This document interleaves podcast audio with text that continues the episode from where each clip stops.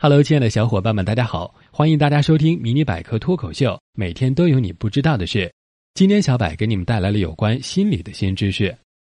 小柏曾经听过这样一个故事：二十七岁安徽小伙为了全程观看世界杯，不惜辞去了年薪超十万的营销经理职位。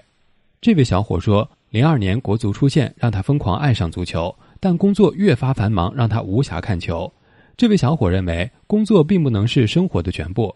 应该在适当的时间让自己停下来看看，反正公司有老爸负责。最后一句让小柏可耻的笑了。果然，富二代有钱就是任性。虽然对这位兄弟的土豪很感慨，但小柏更好奇世界杯的奇妙魅力。世界杯作为世界上最高荣誉、最高规格、最高水平的足球比赛，在全世界各地都有一票粉丝球迷。小柏记得自己在上学时有个大学同学，我们一起看南非世界杯。阿根廷出场后，这位看似球迷的大学同学问了一个问题：“这阿根廷的主教练看起来很厉害的样子，他以前也是球员吗？”我顿了一秒钟，回答他：“应该不是吧。”后来我们再也没有叫他一起看球。所以啊，有时候一句话就可以暴露是真球迷还是伪球迷。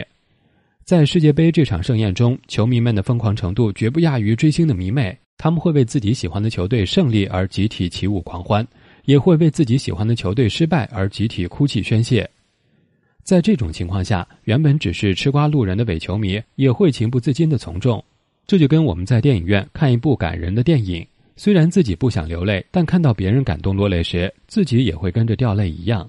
那么，为什么会出现这种看似疯狂的群体行为呢？其实啊，这都是镜像神经元在作怪。在日常生活中，当我们看到别人微笑时，自己也会不自觉扬起嘴角，随之微笑。当一个人在我们面前伤心哭泣时，我们也会为其感到难过。这就是镜像神经元的魔力。镜像神经元就像是一面镜子，会将外部的影像投射到大脑里，让我们和其他人的感受共情，进而产生感同身受的效果。奇怪的是，我们看到的场景跟过往的经历越相似，镜像神经元就会越活跃，产生的共情效果便会越强烈。所以，即使是路人吃瓜伪球迷，也会有下意识的从众行为。即球队赢了就集体狂欢，输了就集体哭泣。除此之外，科学家还发现，对那些真球迷来说，镜像神经元可以让他们更好地读懂球赛。对比实验显示，在观看比赛的时候，那些真球迷可以更好地预测球路走向。